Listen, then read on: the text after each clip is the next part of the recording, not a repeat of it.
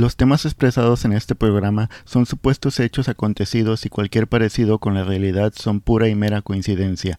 Las ideas y comentarios expresados por alguno de los miembros o invitados que tengan algo que ver con religión, sexualidad, violencia o algún tema ofensivo no tienen la intención de humillar, dañar o perjudicar a terceros y son solo con fines de entretenimiento.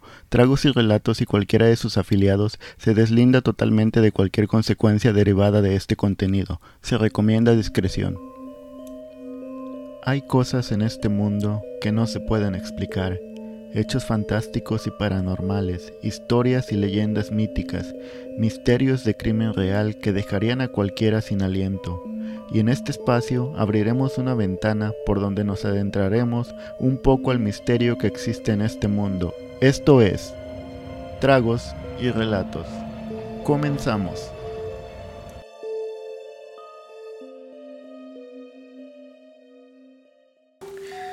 ¿Qué onda banda? Buenas noches y bienvenidos al episodio número 14 de Tragos y Relatos. Salud. Salud.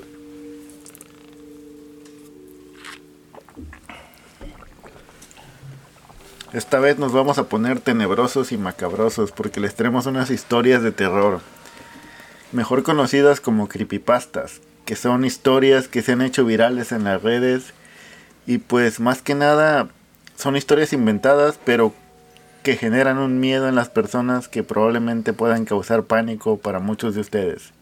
Y vamos a empezar con la primera. Hoy les traigo la estatua. Hace algunos años, un matrimonio de Estados Unidos, en Oklahoma, decidió tomarse una noche para matar la rutina.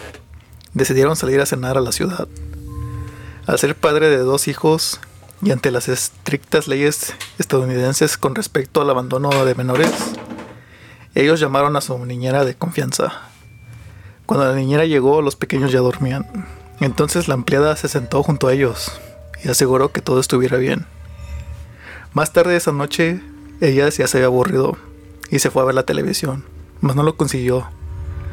La recámara que en la que ella estaba no tenía cable. Entonces llamó a sus jefes y le preguntó que se podía ver la televisión en el dormitorio de la pareja. Obviamente los padres se lo permitieron. Pero la niñera uh, tenía una última petición. Ella preguntó que si podía cubrir la estatua de, del ángel que estaba en la habitación de los niños con una toalla o una manta, ya que la ponía muy nerviosa. El teléfono quedó en silencio por un momento, y el padre que estaba al teléfono con la niñera habló desesperadamente. Lleva a los niños fuera de la casa. Estamos llamando a la policía. No tenemos ninguna estatua de un ángel. Luego de cinco minutos de ser avisado, la policía entró a los, encontró los tres cuerpos de los ocupantes de aquella casa muertos. Nunca se encontró una estatua. No había rastros de invasión, ninguna evidencia salvo las víctimas que murieron por golpes con un objeto cortante. El caso nunca fue resuelto y se convirtió en una leyenda urbana. No mames, que los mató con la espada, güey. Dependiendo qué estatua era, güey. Pues no sé, güey. ¿No has visto las estatuas de los ángeles en las iglesias, güey? Que tienen una espada. San, San Arcángel, ¿no? Pero sí. Oh, quién sabe, güey. ¿San Antonio o algo así o qué? ¿San Miguel? San Miguel. Ya, Dayana. no mames, pero imagínate, güey, estar ahí. Que ese güey no, no, no era una estatua, sino que estaba un güey ahí nomás parado. ¿Como mimo? Como, pues sin moverse, güey. Como... ¿Te lo imaginas así pintado todo así gris? Parado nada más viendo. Verga, qué puto miedo, güey. Yo había escuchado eso, bueno, no había escuchado, había visto eso en una serie en México que se llama 13 Miedos. Creo que es el primer episodio. Y no es, no es lo mismo, pero es más o menos igual, lo mismo que una pareja va, cree su aniversario, uh, van a comer. Y cuando regresan este, sus hijos y la, no me acuerdo si la niñera o la sirvienta, también están, uh, los asesinan. Pero es por culpa de ellos que ayudaron a una persona. ¿Se vistieron de estatuas? Ah, no. Las estatuas se vistieron de ellos. no. Ah, se llama 13 Miedos. Creo que están los episodios en, en YouTube. Si la quieren checar. Está, está bien chingón esas, esas series. Tiene como 30 minutos, creo. Si la quieren ver. ¿Y qué pasó? ¿Se murieron por qué? Ah, porque van en, en, cuando van en camino hacia el restaurante, creo le dan el paso a un, a un señor en una camioneta entonces el, el, señor se sigue donde ellos venían, ellos van a su cena, regresan. Y por salvar a ese señor, ese señor es el que mata a su familia. No mames. Ya. No mames. Y no les digo el final para que la vean. Pues, No spoiler. No spoilers. Ya se llama 13 miedos. pues ahí chequenla en. ¿Dónde? En YouTube. Creo que está en. YouTube completa. Mm. Y bueno, vamos a darle con la segunda historia que le corresponde a mi cuate, el Sergio. Titi. Se llama Al borde de la supervivencia. En, Berlín, Acércate el micrófono, bro. en Berlín, tras el fin de la Segunda Guerra Mundial, el dinero escaseaba, los suministros se agotaban y parecía que todo el mundo moría de hambre. Durante ese periodo, las personas contaron una historia de una joven que se decidió ayudar a un hombre que caminaba a ciegas entre la multitud. La leyenda cuenta que ambos comenzaron a conversar y el hombre le preguntó si podía hacerle un favor. ¿Podías entregar esta carta a la dirección escrita en el sobre? Bueno, el lugar quedaba de camino a su, a su casa, por lo que ella aceptó sin más. La chica comenzó su camino para entregar el mensaje cuando no- notó algo, de- algo raro en la dirección. Un número que no podía distinguir, no sabía, no sabía si se trataba del 4 o el 9. Se volvió de nuevo hacia el hombre ciego y se dio cuenta que había aprendido una huida, entre la gente, sin sus gafas oscuras ni su bastón, como si estuviera huyendo. Ella por supuesto encontró aquella actitud sospechosa y en lugar de ir a la casa fue a la policía. La policía tenía sospechas de que algo estaba pasando en la región por los incidentes registrados. Visitó la dirección para comprobar si existía alguna conexión con sus sospechas. Una vez ahí, hicieron un descubrimiento aterrador. Tres carniceros cortaban carne humana y la vendían a la gente, hambrienta por un precio amigable. ¿Sabías lo que hacían? ¿Sabes lo que había en la carta que el hombre le dio a la joven? Una nota apenas ilimitada a decir, esta es la última que les mando para ustedes hoy. No mames, se las mandaba Entonces para que el, lo mataran, güey. el viejito los mandaba a, a las víctimas para que las destazaran. Simón, nada más como que, "Eh, hazme este favor y, y ya nada más de volada, a ver, tú. Y eso ya se encargaban ahí de, lo- de- de la carne que llegaba. De- Verga, no mames. Qué mal pedo, ¿no? Que está entendible, güey, porque eran tiempos de guerra y no había comida, güey, pero tampoco justifica nada, güey, no mames. Pinche gente loca, güey, no mames. Güey, como la de, de Walking Dead, ¿no viste que en la segunda season Nada, dejé de ver The Walking Dead, The Walking Dead cuando mataron a. A El- este, al, el al asiático. Ya, de ella no. Ya, eh. No, ¿Te bueno, pero sentías- en la segunda sesión, güey, que los mandan como a una colonia de supervivientes y comen carne humana, güey, no mames. Ah, no me acuerdo mucho, tiene un chingo de tiempo que la vi esa. Pero ya eh, no vale la pena seguirla. Bueno, vamos con tu historia. Yo les traigo No cortes tus uñas de noche. Todo comenzó a las 7.50 de la noche. A esa hora y en mi habitación. Solo pensaba en aquel día siguiente. Tenía algunas cosas que hacer en la universidad. Tenía un evento importante y debía estar muy arreglada para ello. Ya había acomodado mi cabello en una especie de rollo sostenido por pinzas para que cuando me levantara se mantuviera lacio y bien peinado. Y busqué la ropa que me iba a poner, por lo que procedí a pintarme las uñas. Realmente en mi mente estaba repasando todo aquello que debía exponer frente a un frío jurado de directores y profesores. Solo me estaba enfocando en eso, y eso era lo único que me importaba en ese momento. Pero algo que era importante en una presentación era la buena y limpia imagen. Pinté las uñas de mis manos de un color rojo, tan brillante y profundo como la sangre. Ese era el color que más me gustaba. Después de eso, aún repasando en mi cabeza el contenido, miré las uñas de mis pies, las cuales estaban un poco largas para mi gusto.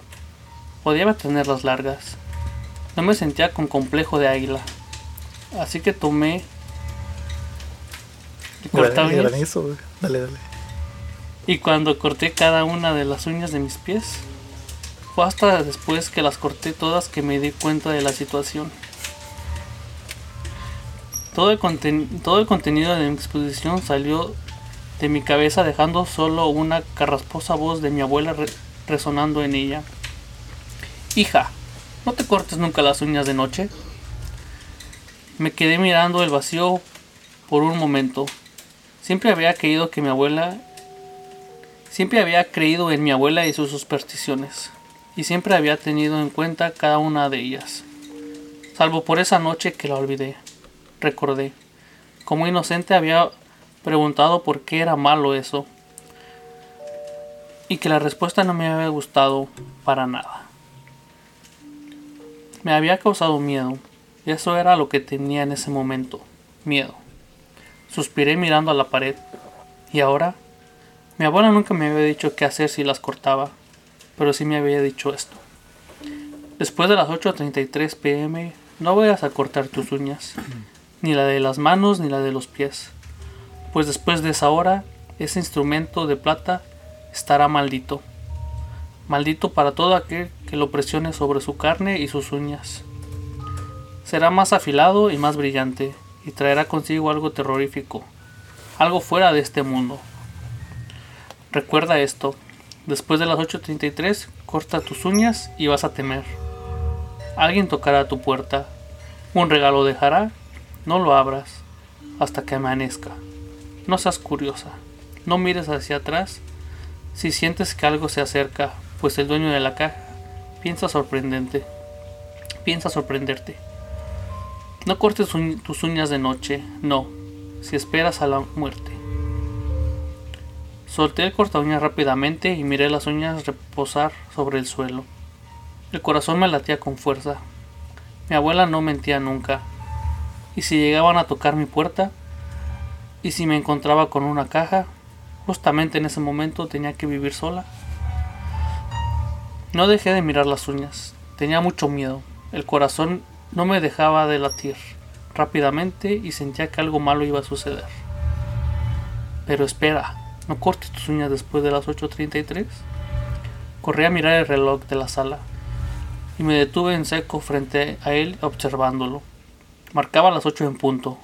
Cerré los ojos y solté una bocanada de aire al mismo tiempo que mantenía mi mano derecha sobre mi pecho. Lo había hecho antes de las 8.33. Estaba segura, no me pasaría nada. Repentinamente me la panza, me rugió la panza. Era momento de hacer algo de cenar y luego irme a la cama para estar descansada al día siguiente. Caminé hacia la cocina, encendí la televisión para mirar las noticias. Fui hasta el, fui hasta el refrigerador y saqué dos huevos para freír. Aparentemente, había habido un incidente en Colorado, algo relacionado con un tiroteo. La noticia parecía indignante, pero más indignante fue lo que dijeron antes de ir a comerciales. Ya que son las 8.50 de la noche, vamos a una pausa comercial. Después de las 8.33, corta tus uñas y vas a temer. Me quedé paralizada. El corazón volvía a latirme con fuerza y volvía a tener miedo. Pero esa vez, el miedo fue aún más fuerte. De aquel miedo que te ataca con tal intensidad que te impide mover tus músculos e inmediatamente cierra tus cuerdas vocales, dejándote mudo y paralizado. Había pasado solo unos minutos desde que miré el reloj de la sala.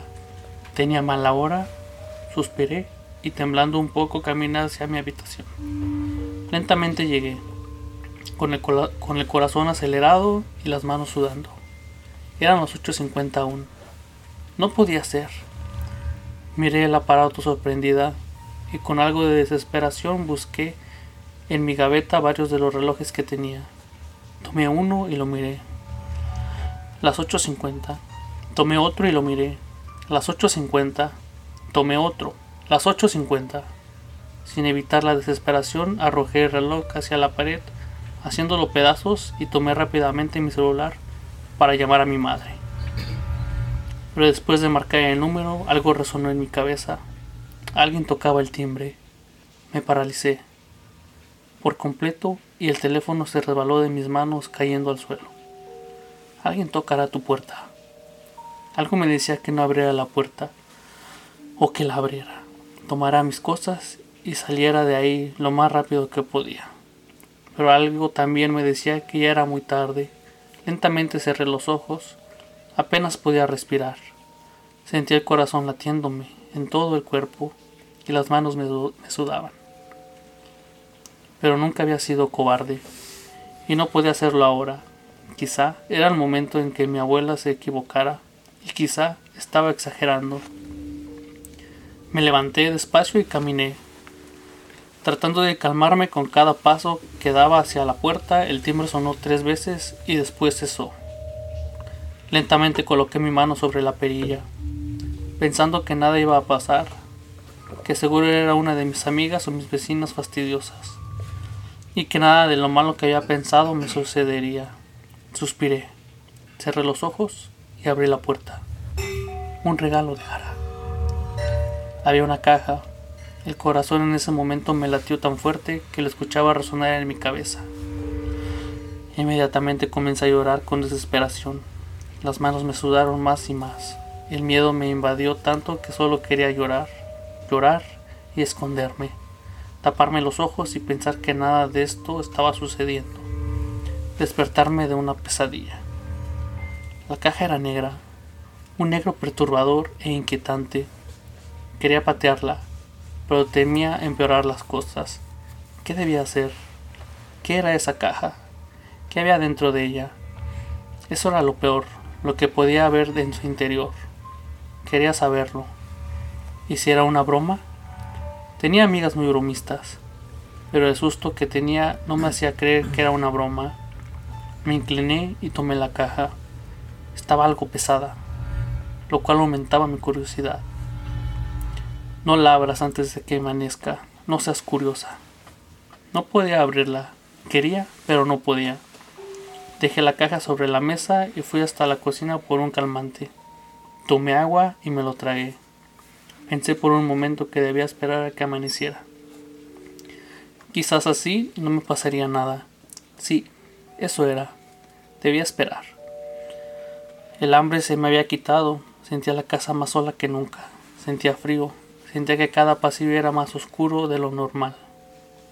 Entré al baño y me miré al espejo. Tenía el rostro rojo, los ojos llorosos, los labios pálidos, y aunque no podía verlo en mi corazón, seguía acelerado. Después de que me cepillé, salí y comencé a cerrar las cortinas. Entonces el corazón me empezó a latir fuertemente de nuevo.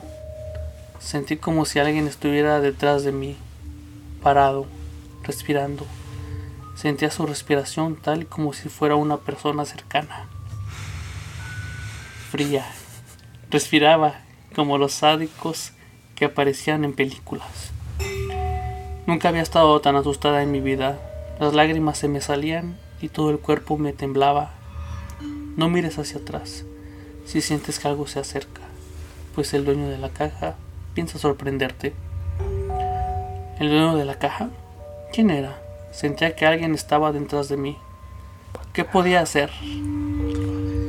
El corazón me seguía latiendo con fuerza. El susto iba más allá de lo que podía imaginar. De repente lo pensé. Yo no podía morir. No esa noche, y menos así. Si no podía mirar a lo que estaba atrás, tenía que escapar. Con todo el valor que pude reunir, cerré mis ojos con fuerza y corrí hacia la derecha. Abrí los ojos y seguí corriendo rumbo a las escaleras. Sentía como estas, como esa cosa me seguía. Aún sentía el frío, aún las piernas me temblaban, aún sentía el miedo, y aunque corría, aún lloraba con algo de desesperación. Por más que corría, eso que me seguía no se detenía. Llegué hasta las escaleras aún sin voltear, y fue cuando mis piernas me fallaron y entonces caí. Rodé por las escaleras, sentí el miedo junto con el sudor las pinzas que sostenían mi cabello se estaban incrustando poco a poco en mi cabeza, haciéndome sentir un dolor inmenso que superaba incluso el miedo. Al final de las escaleras no dejé que el dolor me paralizara. Me levanté como pude y corrí hacia la salida.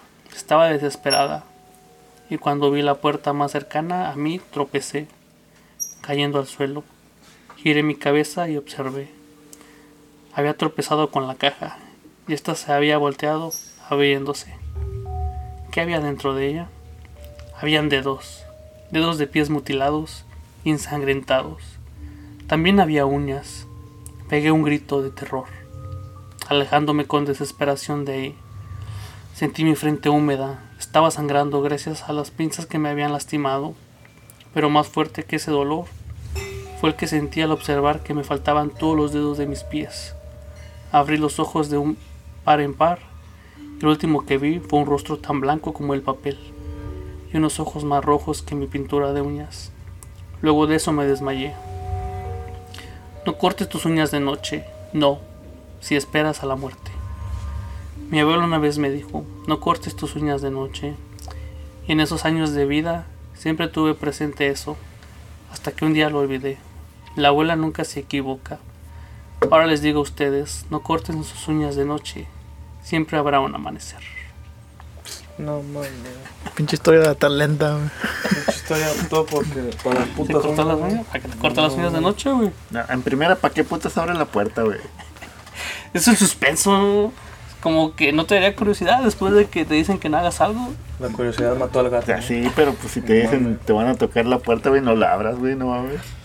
Luego después de que escuchaste que después de cortarte las uñas, ahí va, güey. Ya, como ya sabías cómo iba, cómo iba la historia, te quedas O sea, sí, como de si ya- es ya- verdad Ya o te no. dijeron, güey, lo que va a pasar, güey. ¿Por qué putas lo haces?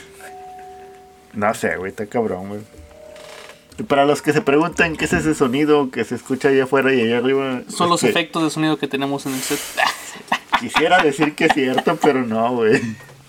Ahí una- tenemos una tormenta eléctrica ahor- ahorita pasando y se escucha granizo y está lloviendo por eso. Pero bueno, vamos a darle con la siguiente historia. La siguiente es el pacto. Así se llama, güey. Qué pacto Cabrón. mierda. Y dice así. Voy a decir el nombre porque creo que lo voy a cambiar. Juan Ruiz era un hombre muy pobre que vivía en el municipio de Amecameca, en el Estado de México. Con hijos que mantener a menudo, se sentía desesperado por su situación económica. Siempre que se emborrachaba, invocaba al diablo para reclamarle por su precaria situación económica. Un día, en una peña en el camino a Tlamacas, en el que presuntamente se aparece el Señor Obscuro, decidió firmar un pacto con él, con el ser macabro, a cambio de, converti- de convertirse en un hombre rico.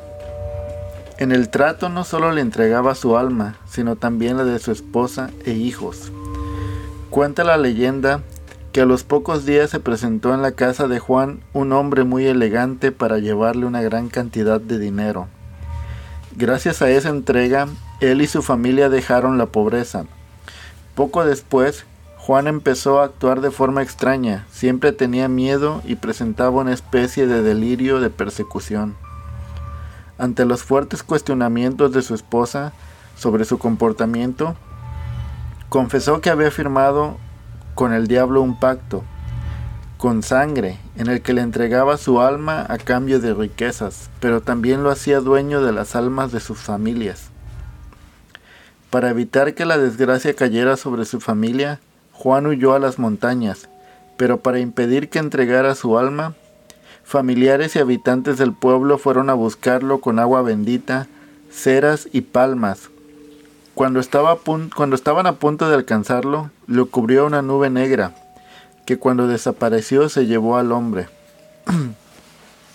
Como único rastro de Juan, el grupo descubrió pisadas en la tierra.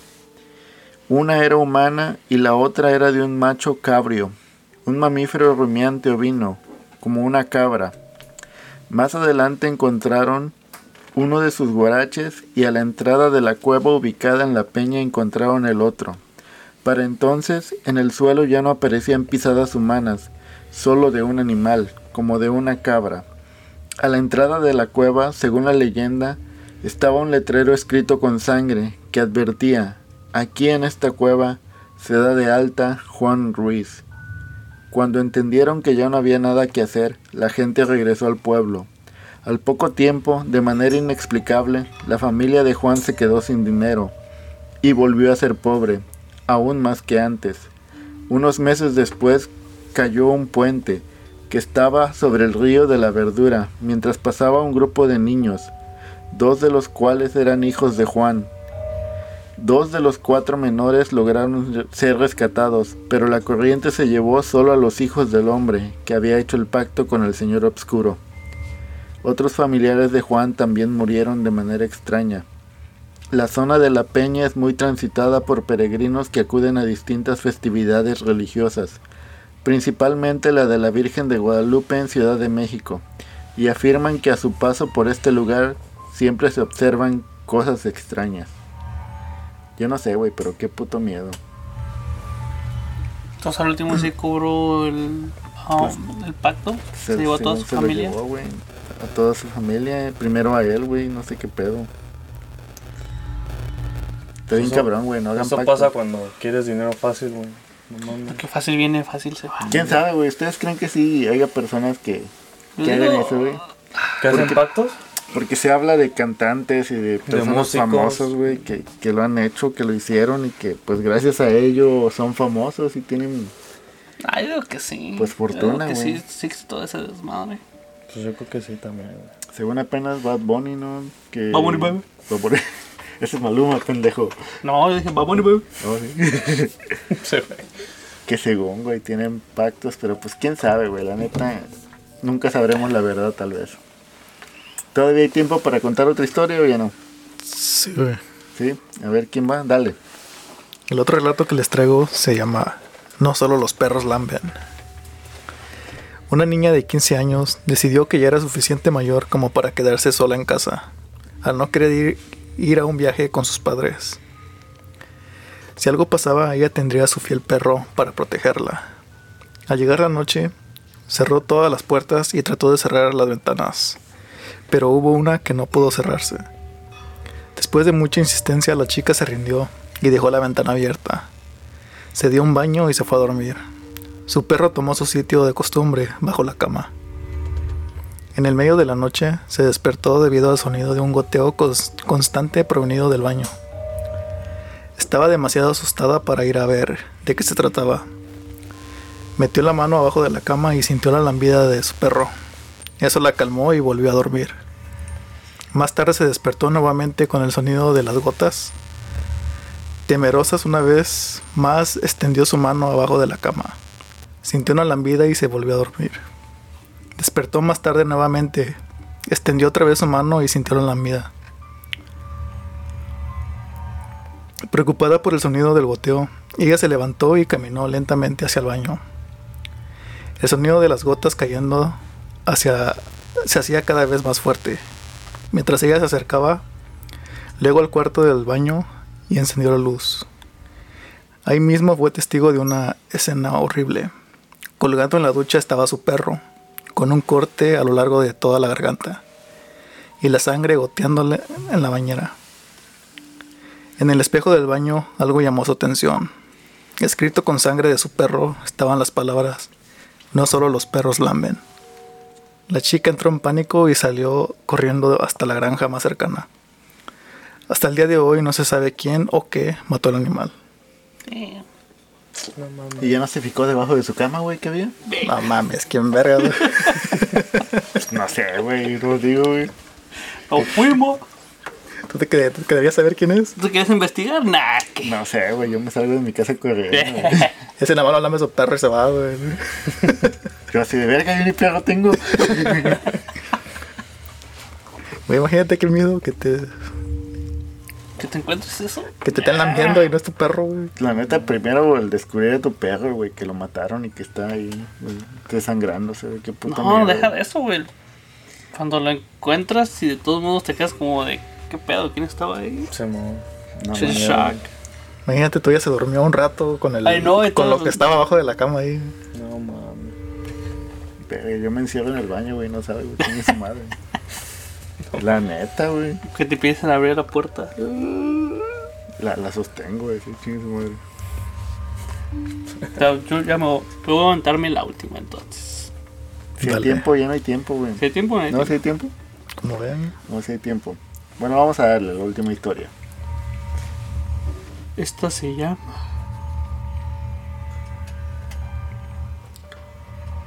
No, y el último. ¿Cómo se llama? Aquí está, existencia. Bien. Lo que relataré a continuación le ocurrió a una antigua profesora de la universidad, a una persona que tenía una visión muy clara y completa de los fenómenos que abarcan la plural- pluralidad de las existencias. Esta profesora mía siempre había tenido dificultades para quedar embarazada. Llegó a hacer diversos tratamientos, pero nunca pudo lograrlo. Hasta que un día, en los albores de los años 90, ella se, de- se descubrió embarazada. Hecho que confirmó con un análisis sanguíneo luego de las ocho primeras semanas gestacionales. El embarazo le trajo mucha alegría y ella a su marido, pero trajo consigo un temor. Un temor de perder ese tesoro que esperaba debido a las complicaciones naturales de los embarazos de alto riesgo. Debido a este miedo, solo su marido y su madre se enteraron que estaba en estado de, gravi- de gravedad y se comprometieron a guardar el secreto hasta que fuera difícil de ocultar, debido al crecimiento del útero. Pero a veces la vida da sorpresas. Dos semanas más tarde se produjo un terrible aborto, hecho que sin duda fue un duro golpe para su familia. Después de 18 meses, la pareja fue bendecida con un nuevo embarazo. Gracias a Dios, este llegó a término y le dio a una hermosa niña llamada Ana Julia. Un día cuando tenía 6 años, Ana llegó hasta mi maestra y le dijo, Mamá, ¿tú tenías otro hijo antes que yo? ¿No? Mi maestra se sorprendió. Después de todo, habían acordado de que aquel terrible suceso fuera enterrado, tan, fuera enterrado. Tan grande era su dolor y decepción, que no quería que su pequeña se enterara de esas cosas a tan temprana edad. Y así, tratando de averiguar quién había ido a contárselo, le preguntó, ¿Que a ti quién te dijo eso, Ana? Y la pequeña respondió, Nadie, mamá. No llegué en aquel momento porque yo no estaba lista. Y Ya, No, no, no. ¿Será la misma? supongo. Yo he escuchado eso. Ya había escuchado yo eso antes de otras historias. Sí, como de, de reencarnaciones, ¿no? Ya como de reencarnaciones que sabes lo que pasó antes de que, ah, digamos, que nacieras. Te acordabas de, lo, de tu vida pasada o de lo que hiciste anteriormente. Pero cuando llegas a una cierta edad, todo se te olvida. Como que todo se te borra. Mm. O de plano no, no te creen lo que dices. Porque ah, es un niño Sí, puñetón. Dice No, puras no. mamás. Chiscuincle. Como cuando creces ya se te olvida todo, ¿no? Ya, ya como que tomas No con. mames, yo me imagino que tú te has de acordar de tu vida pasada. Ah, a mí me Porque es estabas un niño. diciendo. Porque es un niño. Porque es un Que no ha niño. crecido. Ah, fuck you, bitch. Es, es Benjamin Button, güey. Saludos. Oh. Te ves que queda como pena. ¿yo, yo qué? ¿Todavía hay tiempo para otra historia? ¿Tienes otra historia? ¿No? ¿No investigaste otra historia? No, bueno. No, no hay pedo. Nomás una. Bueno, banda. Esto fue Tragos y Relatos y a ver, ¿cuáles son tus redes, carnal? Miguel Santiago en todos lados. ¿A ti, carnal? Sergio Morales en todos lados también. ¿Y Son bajo 364 con Z y doble D. A mí me pueden seguir como Roquillo Place en todos lados y ahí van a aparecer las redes abajo. Y esto fue Tragos Y y re- Relatos. Salud. Espero que les haya gustado y nos vemos para la próxima.